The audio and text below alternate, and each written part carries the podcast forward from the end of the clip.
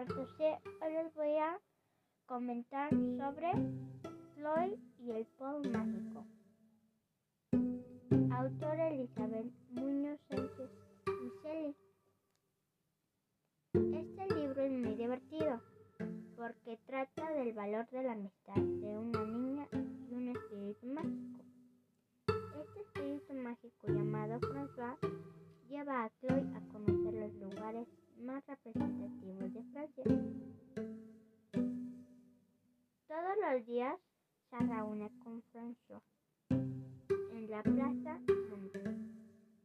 El pueblo vive con Chloe diversas aventuras en las colinas de Champagne, Breton, Mont Blanc, Rochefort, playas hermosas y una cueva con pinturas rupestres. El último día de vacaciones de Chloe, François la llevó a conocer los lugares más emblemáticos de la ciudad de París. Notre Dame, la Torre Eiffel,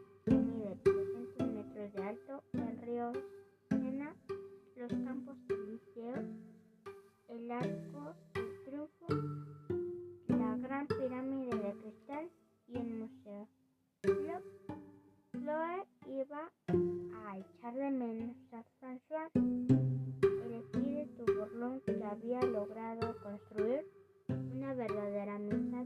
Tal vez en un futuro se volverían a encontrar. Gracias por su atención.